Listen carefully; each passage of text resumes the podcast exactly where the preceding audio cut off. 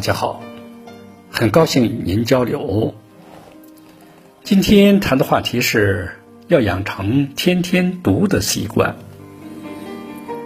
我的中学时代是在文革时期度过的，那个时候，学校每天的第一节课叫“天天读”，就是说这节课是必须要安排读毛主席的书的。如果哪个学校没有这样做，就是犯了政治错误。当然，这种做法现在看来是极端了，但作为学生。乃至一个立志学习的人来说，养成天天读经典，起码把天天读书的习惯坚持一辈子，则是十分必要的。回顾我的人生，令我很遗憾的一件事情就是没有上过正规大学。尽管这不是我的过错，因为那个时代。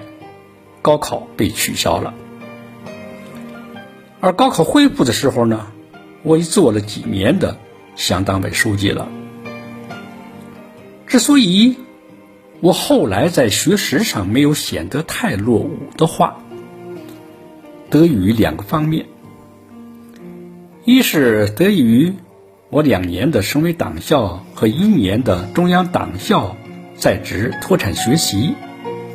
第二是得益于我坚持不懈的自我学习。回忆几十年的历程，我可能有过一天不睡觉的经历，但几乎没有一日不读书的情况。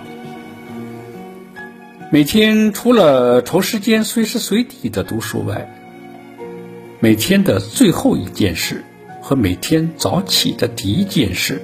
大都是读书，可以说我的一天是在读书中开始，在读书中结束，可以说是名副其实的天天读。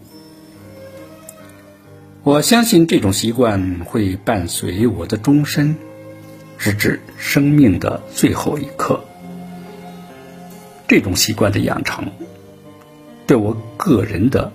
人生、事业和修养起到了莫大的作用。谢谢您的聆听，长顺与您同行。